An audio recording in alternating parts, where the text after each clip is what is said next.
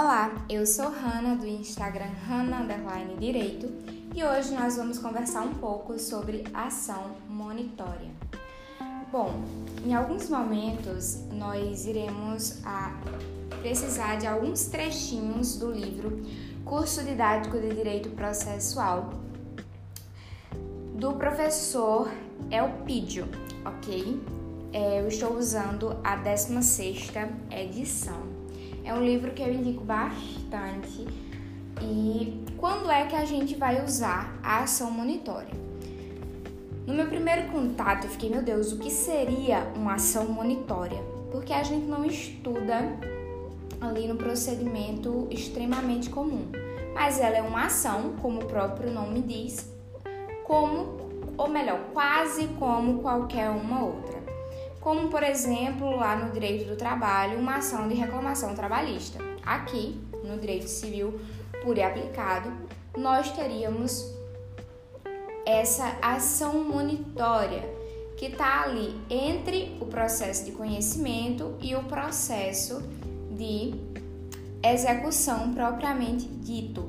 E é como se fosse um atalho para que a gente chegue a esse processo de execução em alguns momentos. Ele está disposto no CPC dos 700 ao 702. É um assunto, portanto, bem rápido, que pode ser dividido em duas espécies, né? Puro e documental. O puro é justamente quando a gente trabalha com as provas na modalidade oral e transcreve para a modalidade documental, bem direitinho. E nós temos também o documental. Nesse caso, ele vai ser obrigatoriamente já escrito, já direitinho, como tem que ser, ok? Ok, quando é que a gente usa ou pode usar uma ação monitória?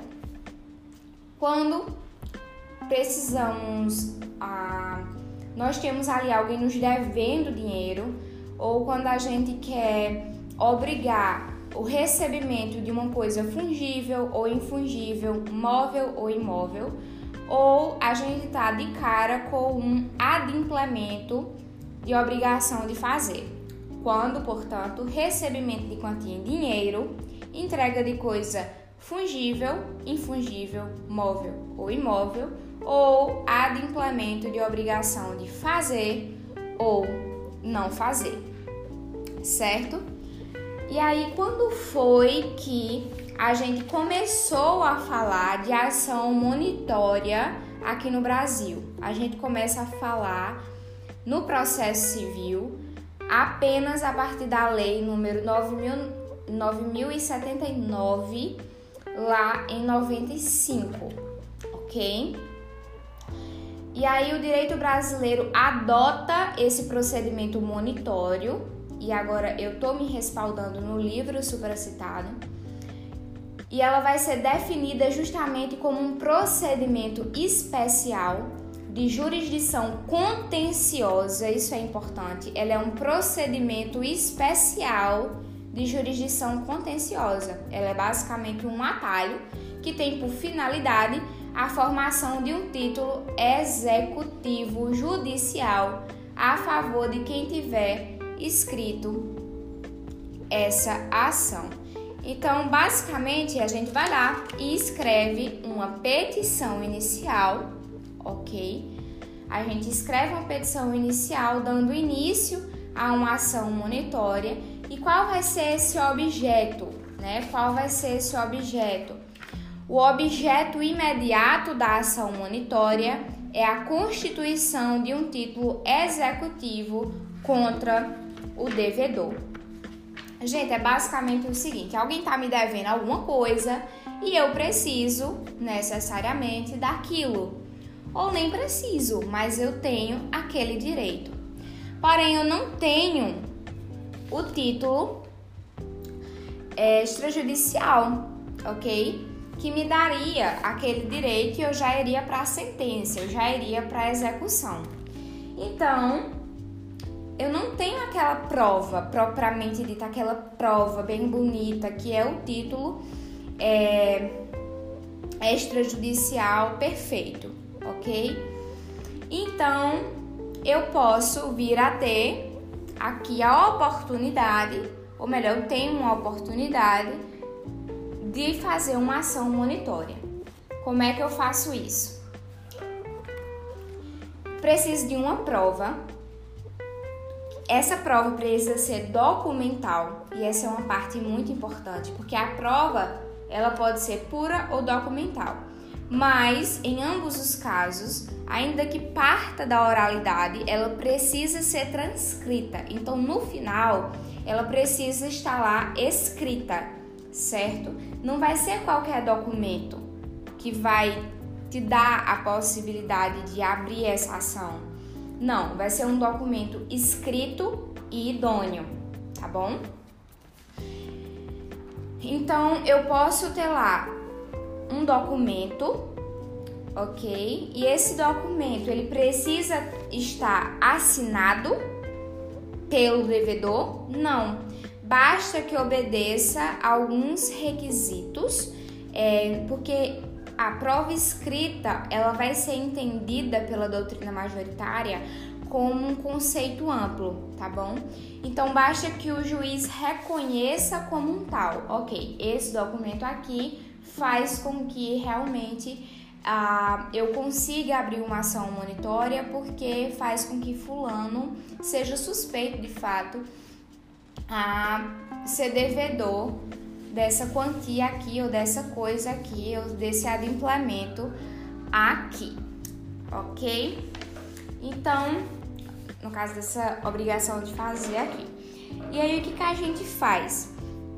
a partir dessa obrigação de fazer, que, ou, ou dessa coisa, de dar coisa, dessa quantia, ela vai precisar estar representada num documento escrito, idôneo, mas esse documento ele não pode ser um título extrajudicial. Por quê? Porque senão a gente já iria para a parte da sentença. Não pode, certo? Porque senão a gente já poderia ir para a parte da sentença. Então a gente pode estar tá falando aqui de uma duplicata, de uma duplicata sem aceite, né? A gente poderia estar falando aqui de uma cobrança de dispensa de condomínio, de um e-mail, é, de um correio eletrônico, enfim. A gente poderia estar falando de todas essas coisas ou inclusive de um título judicial que já perdeu a sua força, que já prescreveu, que atualmente não se impõe mais como tal. Então essa prova, ela tem um requisito positivo, ser um documento idôneo escrito. Certo? E tem um requisito negativo, não seja um título executivo judicial. Por quê? Porque senão vai direto para execução, não precisa passar por todo esse momento aqui, tá bom? É... E aí o que é que acontece? Vale salientar que o pagamento, no caso da sentença, ele pode ser feito de modo parcelado, ok? No entanto, existe a possibilidade disso ser embargado.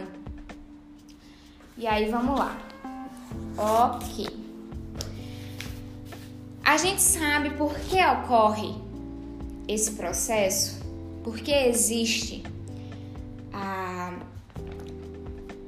ação de execução, ela tem o objetivo de acelerar a realização de direitos, evitar uma demora inerente justamente a esse procedimento comum.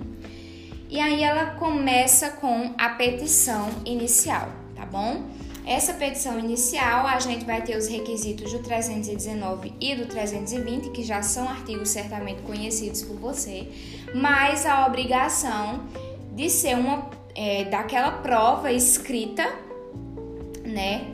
Da obrigação ali de é, entregar a coisa ou então de entregar a quantia certa ou então de obrigação de fazer, está demonstrado ali aquele débito. Se por acaso o juiz que receber não reconhecer que aquela prova está realmente demonstrada, ele não vai indeferir não.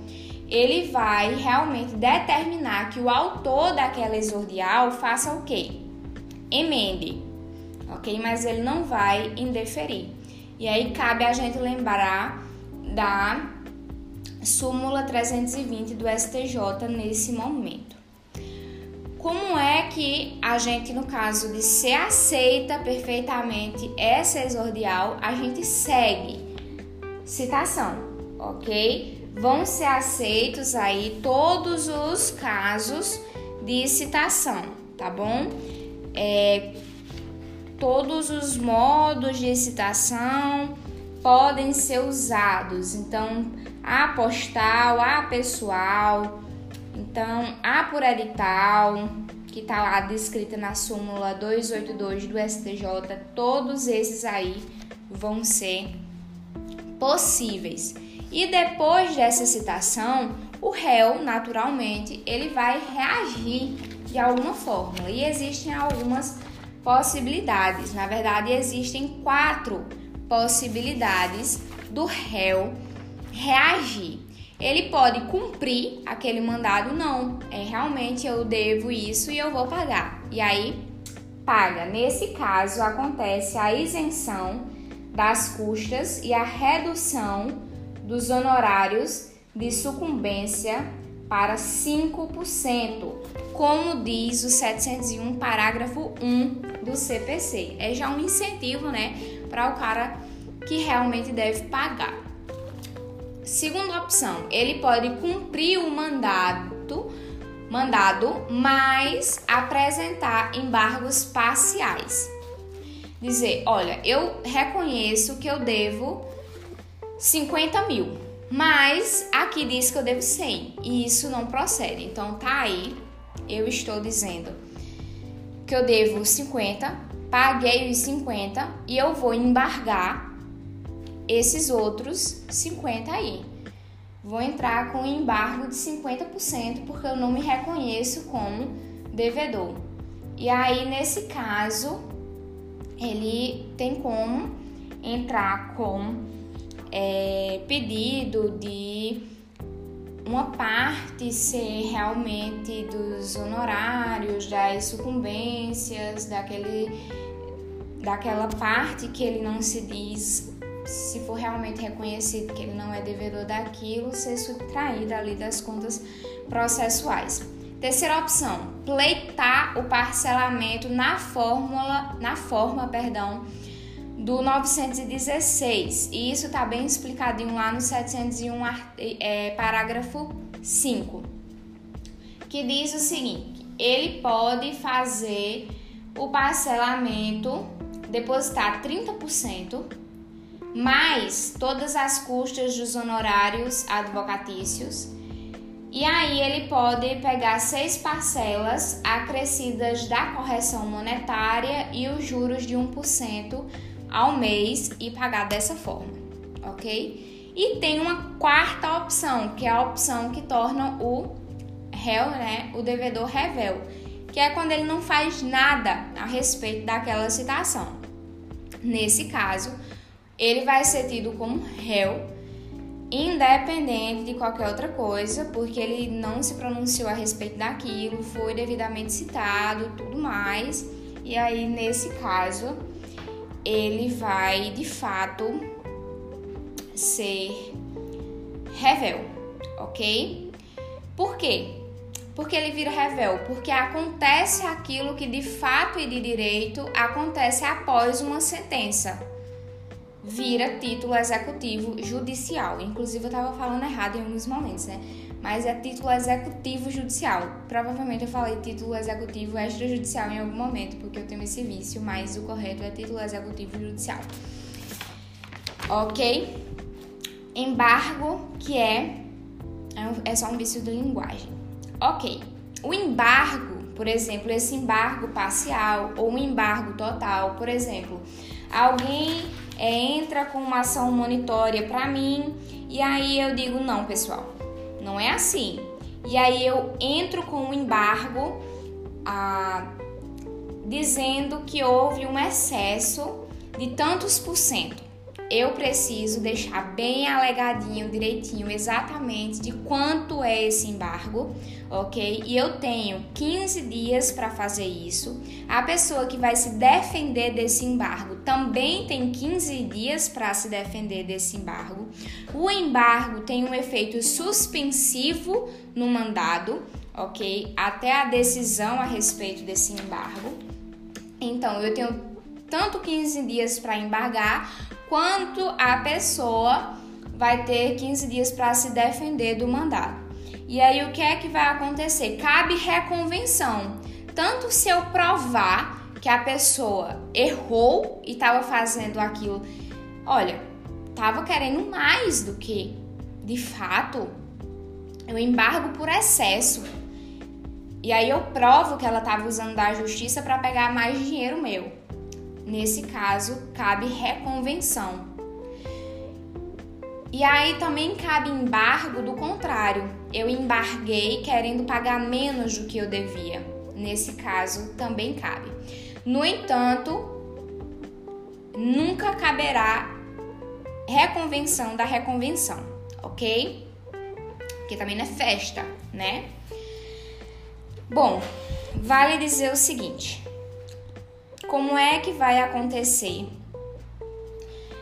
toda essa história. Então, a citação, a gente já sabe a questão dos embargos, a gente já sabe a questão do réu, a gente já sabe que pode todo tipo da citação, a gente já sabe é, o que o réu pode fazer a partir da citação, a gente já sabe as características dos embargos. Então, a gente precisa saber mais de alguma coisa a respeito disso aí? A natureza dos embargos é de uma nova ação ou de defesa? De defesa, ok? Pode vir a ser rejeitado o embargo, a rejeição da liminar, tá ali descrita no 702, parágrafo 2, ok? E é isso, tudinho que a gente precisa saber de ação monitória.